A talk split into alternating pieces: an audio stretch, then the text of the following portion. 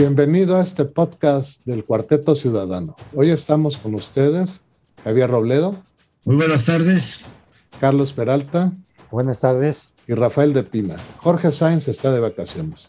Bienvenidos. Recientemente se, dieron dos invitaciones de Mr. Pooh a que gobernadores eh, provenientes de otros partidos eh, colaboraran con él en su gabinete o en su administración. Concretamente al gobernador Girino de Sinaloa, lo está invitado para que sea embajador de España, ¿sí? Y, de todas maneras al de Nayarit no le ha dado puesto este, abiertamente. Pero políticamente tiene, desde mi punto de vista, un gran significado. ¿Por qué? Porque ambos son de otros partidos. Y curiosamente, ambos son de estados que ha sido notorio las acusaciones de la intervención del crimen organizado en las elecciones de junio pasado. Mucha gente acusa de que esos dos estados sufrieron de narcoelección. Sobre todo, donde ha habido más pruebas de eso, pues es el Sinaloa, obviamente. Entonces, eh, eh, puede haber, desde luego, múltiples razones, pero yo veo dos que, que, salen a la luz fácilmente. El primero es obviamente pago de favores, pago de favores electorales. Y el segundo es que también con eso le da una raspadita a la oposición, como sea, ya sea al PAN o al PRI, finalmente raspa ¿sí? con los principios de la gente que es supuestamente afiliada a esos partidos como son esos, esos gobernadores. No, yo creo que o sea, estoy este, completamente de acuerdo con Javier. Yo creo que sí es, es, eh, eh, sobre todo el caso de, de, de, Sinaloa con este cuate Quirino, pues es la tierra del Chapo, es la tierra de todos los narcotraficantes y efectivamente yo creo que sí están comprando este, eh, silencio, favores, etcétera, etcétera, para que no pase nada. Ya ahí sí hay total coincidencia con lo que dijo mi compadre.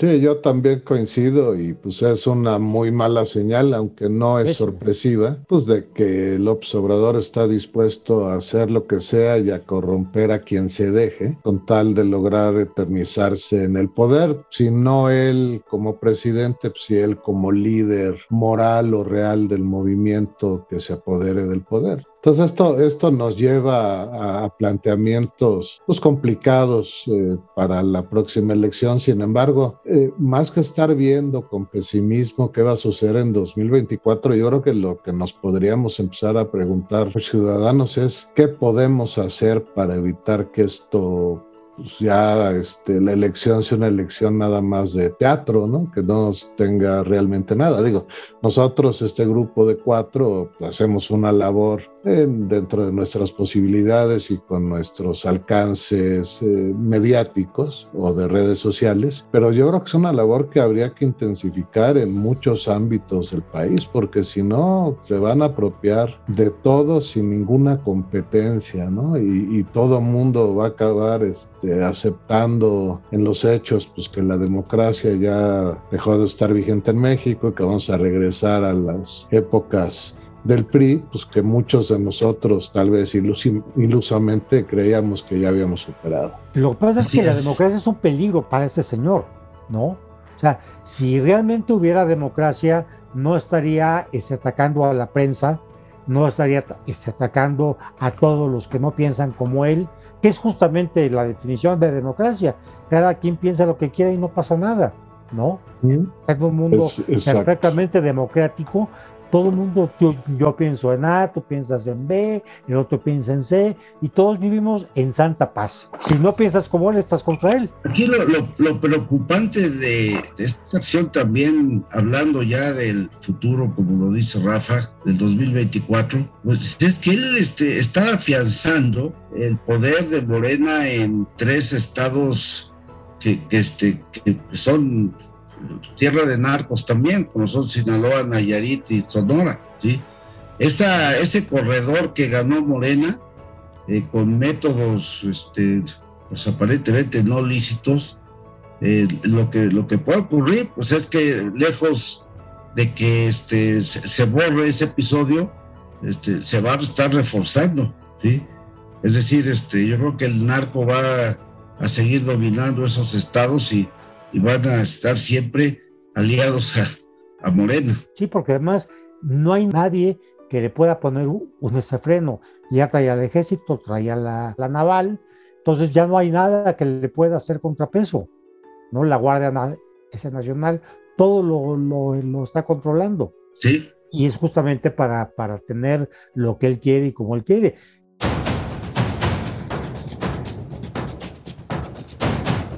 Yo tengo curiosidad en ver la reacción de, de Brad, porque el presidente ya se decantó por, por la Sheinbaum, o se está decantando por, este, por la Sheinbaum.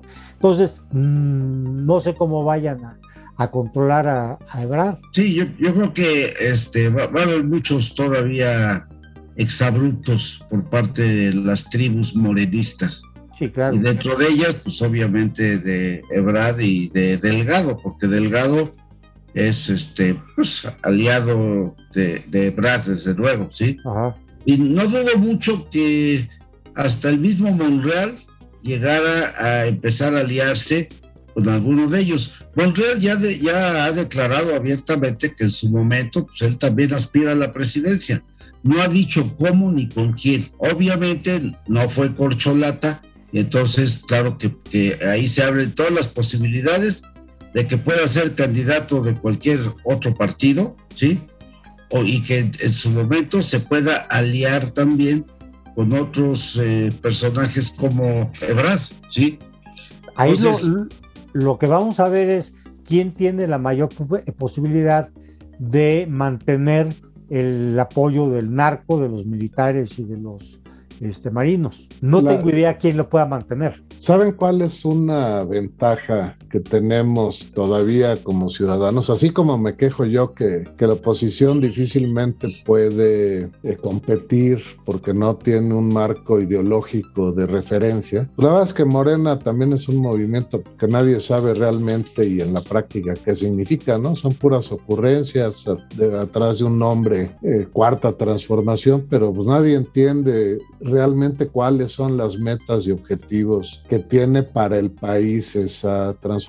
Entendemos los objetivos del observador y la gente que está agarrando mucho poder y mucho dinero a su alrededor. Pero ¿cuál es la intención de ese movimiento para el país? Yo no lo veo y me refiero a una intención como gobierno, como qué futuro de país está diseñando o quieren obtener estas gentes y qué están haciendo para acercarse a ese futuro. De eso nadie habla nunca. No, mira, ya lo dijiste tú, estamos regresando a las épocas priistas. No se nos olvide que el ADN de Morena viene totalmente del antiguo PRD.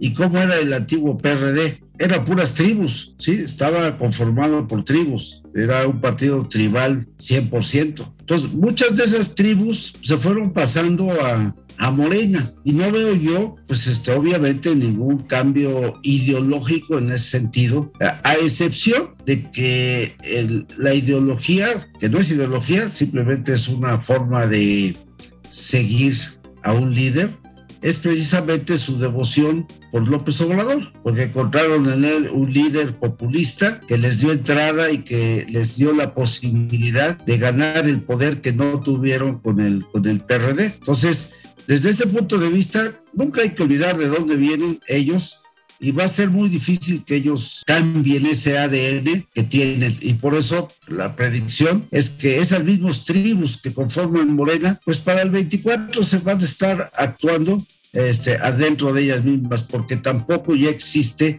ni Ebrard, ni Claudia Sheinbaum, ni, ni Monreal, son líderes con las características que en su momento tuvo López Obrador y que atrajo a, todos los precisamente los que conformaron Morena. Entonces nos espera seguramente una lucha tribal. Y lástima que regresáramos, como tú bien lo acabas de mencionar, a la época priista, porque así era el PRI, exactamente, ya él mismo lo dijo, ¿no? Pues este, y aquí destapé mis corcholatas. Así era.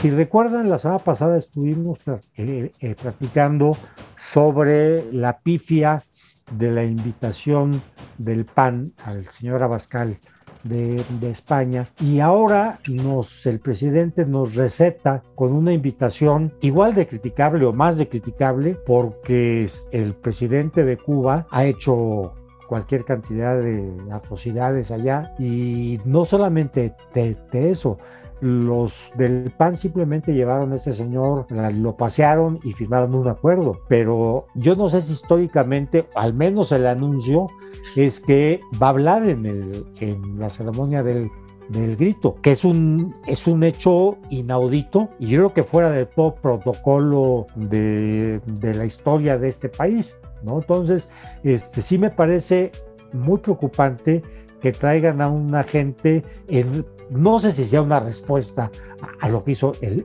PAN, francamente lo, desconozco, pero yo no creo en las coincidencias. Y viendo a este señor que es tan maquiavélico y tan perverso, yo creo que lo hizo, órale maestro, vente y vamos a darles una lección a los mochilas estos de, de Abascal y aliados para que vean de qué se trata lo que, lo que yo quiero hacer. Sí, yo creo que este, es, es, es, muy notorio que eh, ya, ya forma parte de esa política congruente con también otras acciones que él pretende hacer en, en la futura reunión aquí de naciones del de Caribe, eh, que es iniciar la propuesta de, reemplazar a la OEA por otra organización. Y, bueno, eh, también no hay que olvidar que la geopolítica de América Latina ahorita, pues este, está bastante deformada y desgraciadamente cada vez más populistas están invadiendo el poder en América Latina y se siente, yo creo que eso les da fuerza para hacer este tipo de acciones también,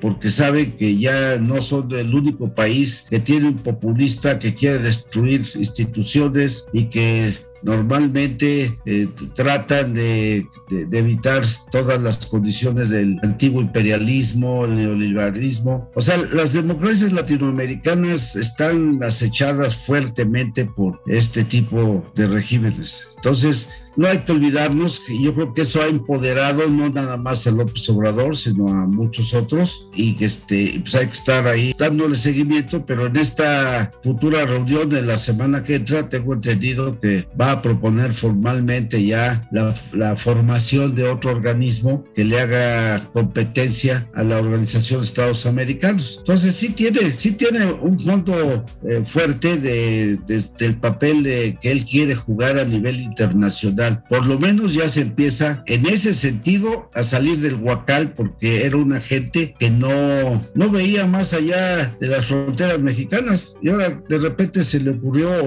o, lo convencieron de que, ¿sabes qué? Ahora sí mete tu cuchara en el entorno internacional. Ya hasta amenazó, según leí hoy, con asistir a la ONU porque este año México toma eh, la presidencia del, este, Consejo de Seguridad. Entonces, este, hasta eso, de, repente ya quiere participar en, en el entorno internacional. Sí, acuérdate que ese es un fenómeno que no es nuevo de ninguna forma. Si Luis Echeverría se volvió el defensor del tercer mundo, López Portillo organizó una reunión, no me acuerdo específicamente el tema, en Cancún, si mal no recuerdo, y pues siempre en la segunda mitad del sexenio, pues, tratando de pasar a la historia, este, empiezan a buscar acciones de este tipo que los hagan trascender a su mediocridad interna. Porque digo, no hay la menor duda que el observador dice él quiere ser uno de los mejores presidentes de la historia de México, pero claramente va a ser uno de los peores, ¿no? De este siglo fácilmente es el peor. Tal vez el que más se le acerca pues, es Vicente Fox, que traicionó el voto de los ciudadanos, que nos quisimos deshacer del PRI en ese momento y Fox les permitió seguir viviendo, ¿no? Les perdonó la vida a pesar del voto mayoritario que él recibió. Entonces, las locuras del señor de Palacio como esta o como romper todos los protocolos, como bien dice Carlitos, y permitir que un agente de fuera del país, ya no hablemos de qué puesto ocupe esa gente, participe en una celebración que tradicionalmente habla del nacionalismo de México, pues ya te quiere decir que esa va a ser, ese va a ser el camino que va a empezar a seguir López Obrador en la segunda mitad de su sexenio para tratar de trascender. Ahora, eh, se dice si es mejor o es peor que lo de Abascal o lo de este, el presidente de Cuba, que no me acuerdo cómo se llama. Yo creo que son igual de malos ambos, justamente por todas esas acciones que ha hecho López Obrador, no de ahora, de hace mucho tiempo, como ocultar o reservar información, la corrupción, el mentir, este, el manipular, etcétera el invitar a este tipo de gente. Es una de las razones por las cuales yo de ninguna forma puedo votar por él o por su movimiento. Pero a mí me parece tan malo el otro. O sea, no creo que sea lógico tener que escoger entre uno y otro. En eso es en lo que tenemos que trabajar los ciudadanos para que exista una opción que todo mundo que no quiere al López Obrador pueda votar. Porque mucha gente, de, especialmente de los que no somos voto duro, de los indecisos incluso, que votaron incluso por López Obrador en 2018, pues tienen que tener una opción viable enfrente, porque si no, lo mejor que puede pasar es que se abstengan y lo peor es que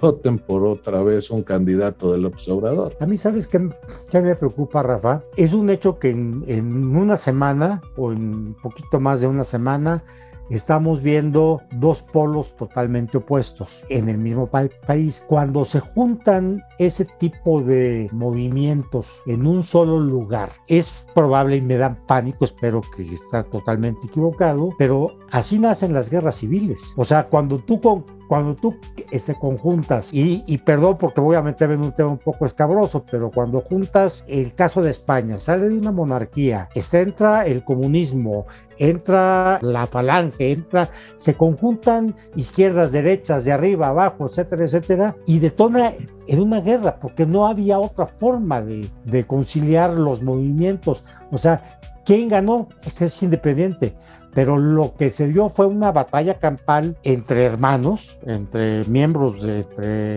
eh, connacionales, porque los movimientos eran irreconciliables y me da miedo que en México están empezando a, surgir los apoyos ultraderechistas, los apoyos ultraizquierdistas, los apoyos de no sé quién. Espero que no terminemos en, en otra revolución mexicana. ¿Qué hubiera pasado si Porfirio Díaz se va, gana ese Madero y se acabó la...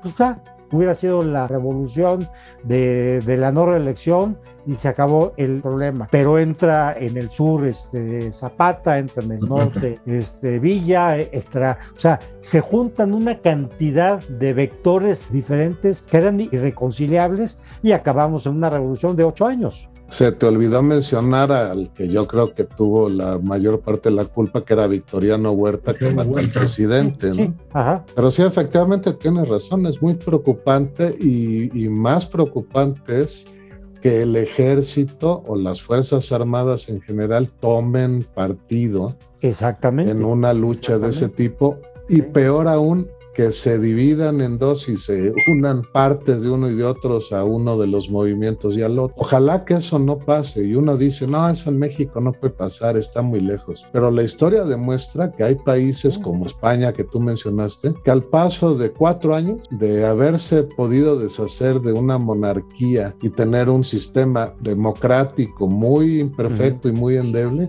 en cuatro años acabó en una guerra civil que derivó en una dictadura feroz de 40 años. Sí, Sí, claro, sí, sí. Digo, ya es independientemente del que ganó, el que perdió, cómo se ganó, e, es otra cosa. Pero la conjunción de esos vectores encontrados dio como resultado lo que todos sabemos. Y en México es muy similar. ¿Y sabes cuál es eh, lo peor de todo? tú ves eh, a la gente más eh, escandalosa, digamos, o que más habla, los ves en Twitter, o los ves en TikTok, o los ves en YouTube, y las posiciones que tienen son absolutamente irreconciliables y además claramente no escuchan los argumentos del contrario, no, no los escuchan. Lo único que hacen es usarlos para hacer un ataque o para sacar algo contrario, pero no hay un diálogo, no hay una comunicación y ese es un tema muy serio en cuanto a la paz social. Y muy peligroso, o sea, sí me preocupa, tengo una gran preocupación porque espero que no sea el inicio de, de, algo feo para nuestro país y para nuestros hijos sobre todo, ¿no? No, claro, claro que no, nadie lo desea, ¿no?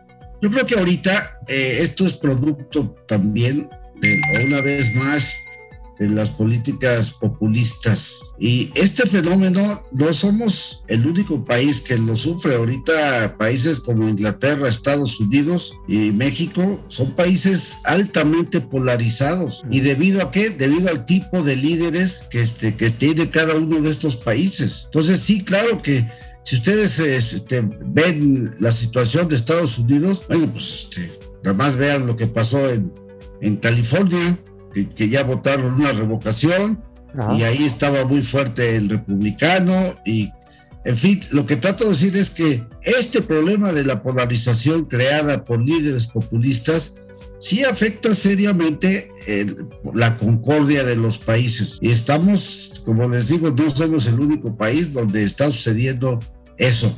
Y hay otros países también como Bolivia, donde, también hay mucha oposición, Perú, etcétera, donde hay una división terrible, aunque ahorita estén en, el poder ese tipo de líderes.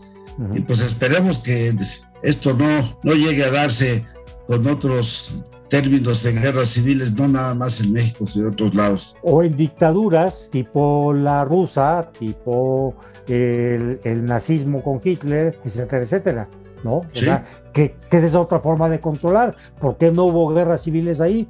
Pues porque los mataron a todos. O como pasó en Venezuela, que el ejército tomó partido por uno de los bandos y muchos de los contrarios, especialmente la gente que tenía recursos y posibilidad de hacerlo, se, fueron a vivir a Miami o a México. Hay muchos venezolanos viviendo aquí que supongo que ahora están este, preocupados y viendo a dónde emigrar a futuro, ¿no?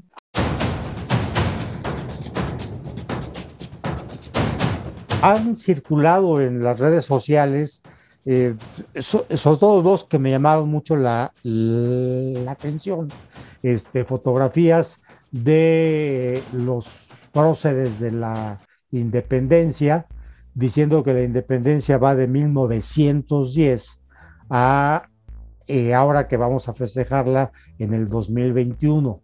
Y otra, el nombre de los niños héroes, donde le cambian el nombre a uno de los niños héroes. Dices, bueno, fue un error.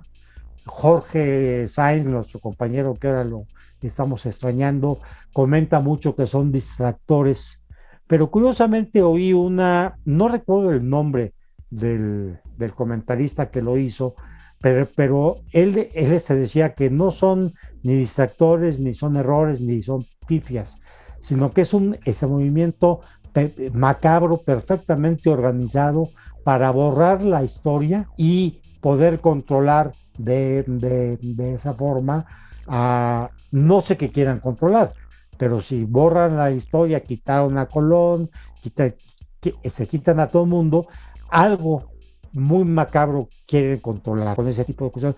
Este cuate lo que decía, dice, no es casualidad, no es un error, ni, ni mucho menos es un distractor. Yo sí lo creo así porque coincide con otra serie de actos que, que, ya mencionaste, como fueron precisamente la sustitución o cancelación de localización de estatuas de personajes que de alguna forma han permanecido ahí mucho tiempo, pero que no concuerda con la visión histórica que tiene eh, la señora presidenta Müller, la primera dama, y, sus, y su equipo, porque ella es el cerebro que está detrás de toda esta campaña, a final de cuentas. Entonces, yo creo que sí, tiene, razón, esto es, esto es un movimiento. También cambiaron los libros de textos, si, si recuerdan, hubo modificaciones tratando de cambiar precisamente lo que a los niños se les dice de la historia de México. En fin, que por donde le busques, sí hay elementos para pensar que este movimiento no es casualidad o estos, entre comillas, errores no es casualidad. Podemos hasta pensar que en broma empiecen a pulular aquí estatuas de, de, Fidel Castro o de otros héroes de esa naturaleza, digo, porque eh, lo están manejando totalmente diferente, ¿no? Entonces sí es un eh, intento yo le llamaré intento porque bueno, esto puede llegar a, los estratos demasiado jóvenes, a los niños de educación básica. No adultos como nosotros que vivimos y conocimos otra historia en libros de texto y que podemos leer a historiadores auténticos, etcétera. Pero sí, eh, es un intento de penetración ideológica, sobre todo, pues da pena decirlo, pero con, con los niños de México. Creo que es manipulación absoluta con los fines que Javier nos dice. Un ejemplo muy bueno de este tipo de cuestiones ideológicas que se llevan a la educación y tienen luego consecuencias serias es lo que ve uno actualmente en Cataluña. Independientemente de lo que tú creas, en los últimos 20 años en Cataluña se ha enseñado a los niños ahora muchos de ellos jóvenes, que Cataluña era un país independiente en algún momento y que por lo tanto tiene derecho a la independencia. Eso no se sostiene según muchos historiadores, pero el hecho es que la gente, los chavos que crecieron con esa educación, están convencidos de ello.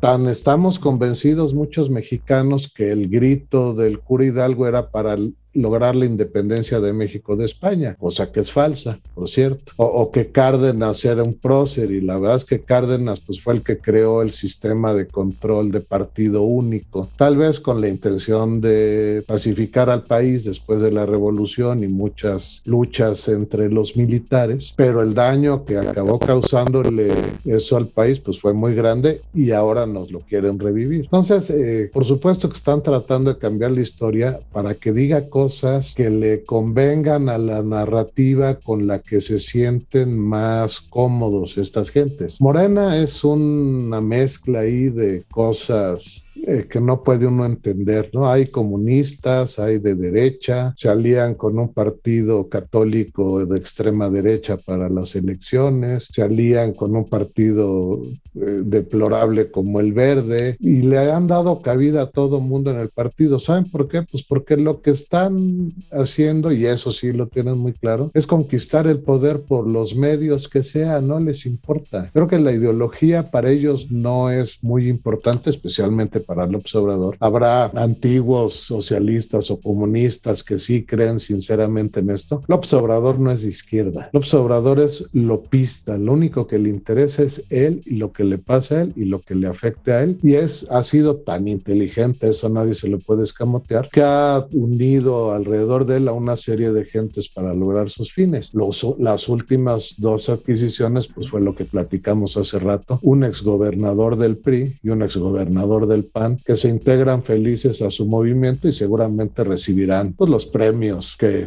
les han ofrecido. ¿no? Yo, yo creo que, que López Obrador sí tiene una motivación muy grande su cartera llena. No es una cuestión que él dice que va contra la corrupción, pero entre más gordita esté su cartera, más contento está ese señor. Mira, la amiga que tenía yo cuando iba en la preparatoria, que más te juraba que era muy pura y decente, esa era la más de todo. Sí, claro. Entonces, cuando yo, cuando yo tengo a alguien enfrente de mí diciéndome cada vez, venga o no al caso, que es súper honrado y que se acabó la corrupción y que primero los pobres, pues la verdad es que ese hay que tenerle mucha duda de cuál es la intención de lo que me está diciendo, ¿no? Muy probablemente sea, sea engañarme con una zanahoria para que no lo cachen la tranza, ¿no?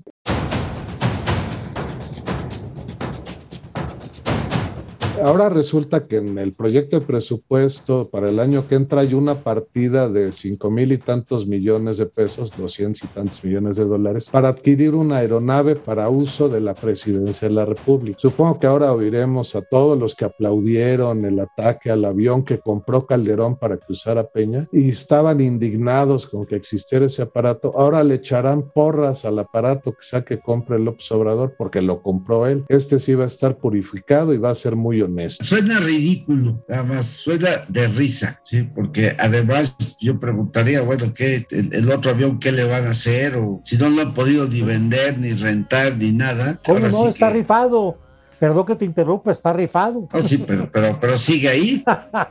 sigue ahí. Pues mejor que lo use, ¿no? Suena, suena muy ridículo ese, e, esa partida. Sí vi yo memes que mandaron este, haciendo notar esa inversión, pero pues a mí me da me da risa, no sé si tenga credibilidad o no, pero pues este habrá que dar el seguimiento para ver eh, ahora de qué ocurrencia se trata, porque no puede ser más que eso, una ocurrencia que causa risa a cualquiera de nosotros. Yo creo que tiene una solución sencilla, ¿no? El padre Solalinde puede ir al hangar presidencial donde tienen el avión, aunque dice que lo tiraron, a hacerle una limpia al avión y a bendecirlo, ¿no? La gente del PES lo puede acompañar para que tenga más poder su, su limpia y los generales, pues que nos propongan algún militar de mérito para cambiarle el nombre al avión, le cambiamos un par de asientos, le ponemos un excusado menos elegante y vámonos, ya es mucho más barato que comprar un avión nuevo, ¿no? Claro.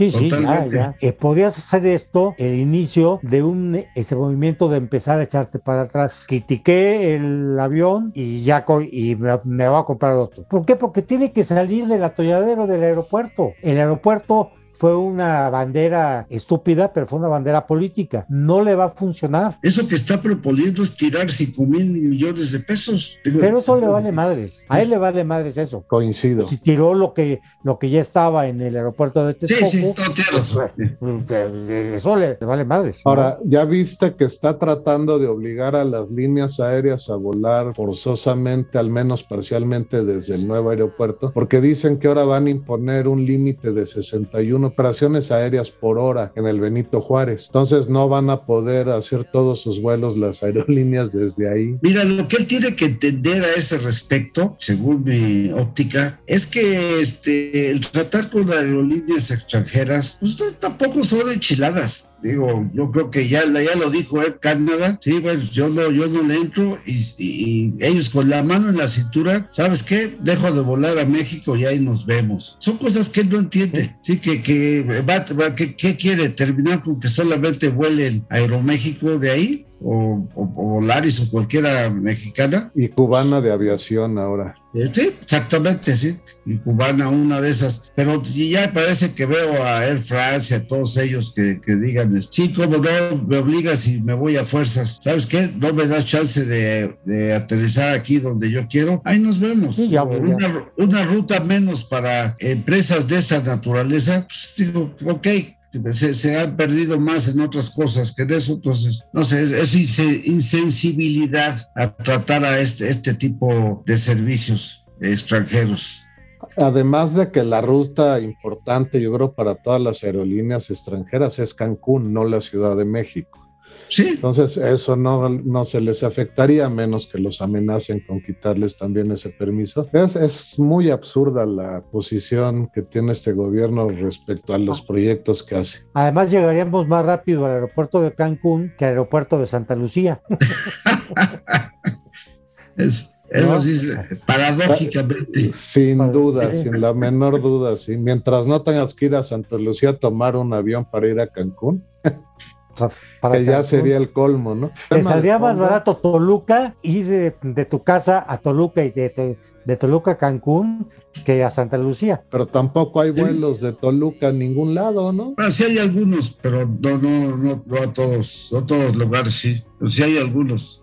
hay un problema de fondo que no han resuelto y no se ha atacado. El otro día estaba leyendo, no me acuerdo si en Le Figaro, creo que era en Le Figaro, que la empresa esta que está asociada a Airbus Blue Nav, que fue la que les hizo una simulación a priori del espacio aéreo para ver si podían convivir los tres aeropuertos, el otro día en una reunión dijo que pues sí, esa simulación decía que sí, pero que no sustituía la ejecución de estudios serios y de revisión real del terreno topográfico, porque sus modelos podían haber estado equivocados. Entonces, ese pequeño tema del espacio aéreo, que es muy importante para que la IATA permita que las líneas internacionales vuelen a este aeropuerto, cualquiera de los dos, si tiene problemas de seguridad, pues hay que hacerlo. Ya estamos en septiembre y se supone que van a inaugurar el aeropuerto en marzo, ¿no?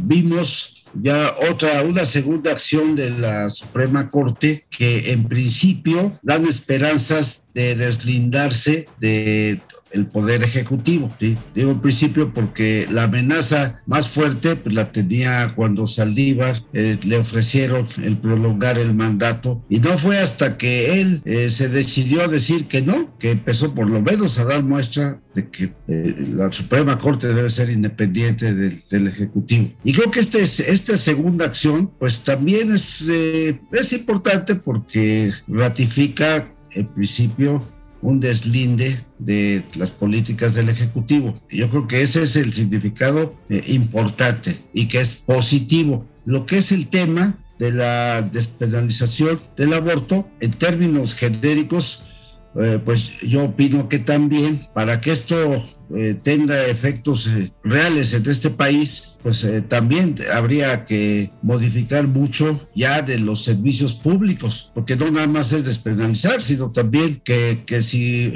una pobre mujer quiere ir a, practicarse un aborto y, no, no, no, no, lo puede hacer en los hospitales públicos, pues puede hacer este, también eh, puede servir de muy poco, sobre todo para la gente que, que, no puede, que no puede acceder a esos servicios, ¿no? Que es una desgracia que eso sucede también en muchos lados independientemente de que también como país estas acciones tienen mucho que ver con la idiosincrasia nuestra. Eh, no hay que olvidar que somos un país fundamentalmente católico, ¿sí? Y que choca con muchas eh, de esas creencias, ¿sí? Eh, precisamente religiosas. Entonces, falta mucho por ver. Yo creo que el significado fue lo que ya mencioné y que para que esto realmente sea significativo para el país, falta, falta mucho, falta mucho de convencer a la gente también y de que se modifique eh, la mentalidad en muchos sentidos. Yo creo que son temas muy delicados, por lo que dice Javier, la idiosincrasia católica, toda la formación que tenemos. Y si te pones a ver, o sea, está muy ligado con la aceptación de todas las partes LGTB, X, Y y Z, que es, es parte de, es lo mismo. Yo lo llevaría a aún más. No se ha podido forzar a la gente a que se vacune, a que todo el mundo acepte la vacuna, la que sea, ¿eh? de sarampión. Si no puedes hacer eso, híjole, la parte del aborto es, por todas las cuestiones idiosincráticas que tiene, creo que va a ser mucho más complejo, porque la lucha va a ser, bueno, ok, ya lo, lo despenalizaste, pero yo no lo acepto. Y no sé, ahí qué puedes hacer es exactamente lo, lo mismo que la vacuna. O sea, está gratis y la gente no se quiere vacunar. Sí, eh, tienes toda la razón, Carlitos, pero yo creo que hay una cuestión de fondo muy importante para defender los derechos de las mujeres. Y es que, si bien eh, individualmente, ahorita te voy a platicar de un caso, individualmente podemos aceptar o rechazar la práctica del aborto, la realidad es que no se van a poder promulgar leyes que tengan la expectativa de mantenerse o respetar lo que está ya como ley de este país. Entonces ningún estado va a poder promulgar una ley que pretenda castigar o limitar esos derechos. Y eso yo creo que es un avance significativo. Por supuesto, no va a resolver el tema. La gente sigue poniendo, las mujeres siguen poniendo en riesgo su vida para abortar porque no hay eh, instituciones o, hospitales o clínicas que ofrezcan un servicio con la seguridad, con la higiene, con los médicos y enfermeras capacitados para ello. Entonces, si bien es un primer paso tal vez modesto, pues es un paso muy importante que da pie a que en el futuro se pueda hacer algo mucho más importante con este tema, ¿no? Como se ha logrado progresar en otros países. Ahora, también estamos viendo en algunos países como Estados Unidos un retroceso al respecto. Texas ya sacó una ley para limitar los abortos y la Suprema Corte no le quiere entrar al tema. se la va a dejar vigente, ¿no? Entonces ahí también hay un tema. Y por cierto, aquí un personaje eh, reconocido o conocido que vive en un palacio, cuando le preguntaron respecto del tema, dijo que él no iba a polemizar con la Suprema Corte porque él era contrario al aborto.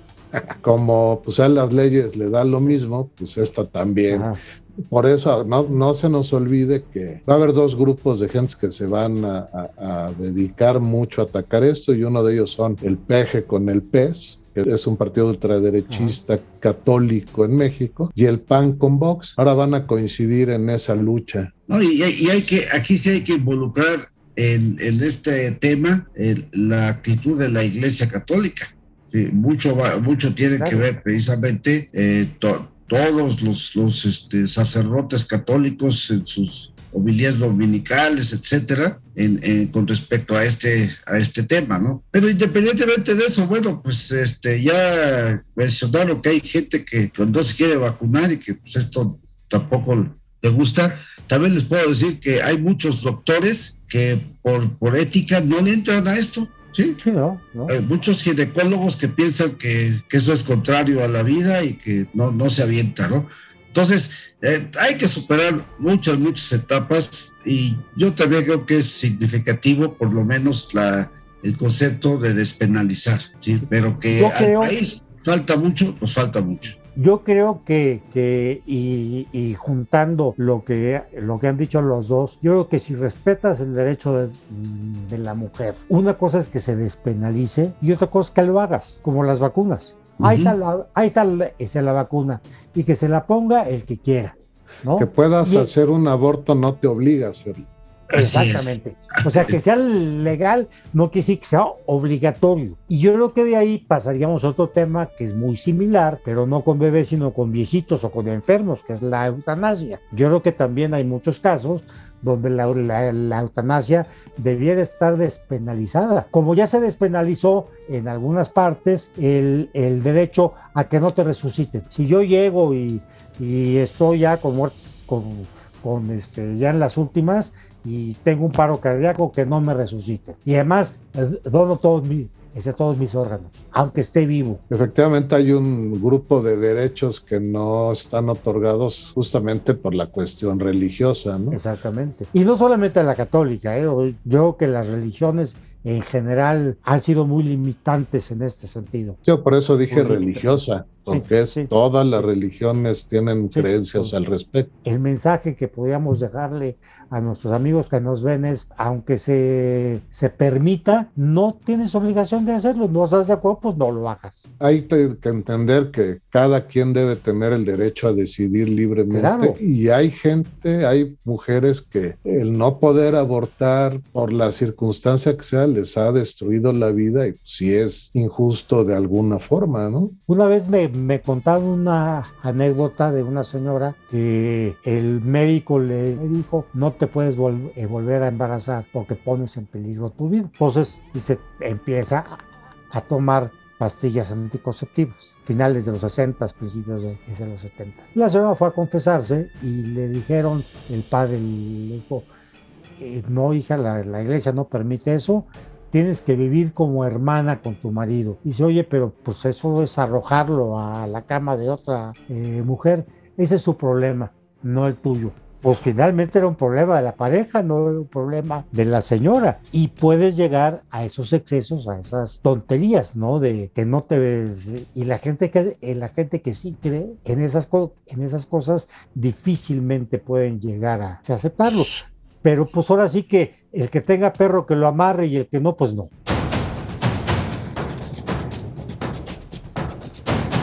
Gracias por habernos acompañado en otro video de Cuarteto Ciudadano. Estuvimos con ustedes Javier Robledo. Muy buenas noches. Carlos Peralta. Buenas noches a todos. Y Rafael de Pina. Hasta la próxima.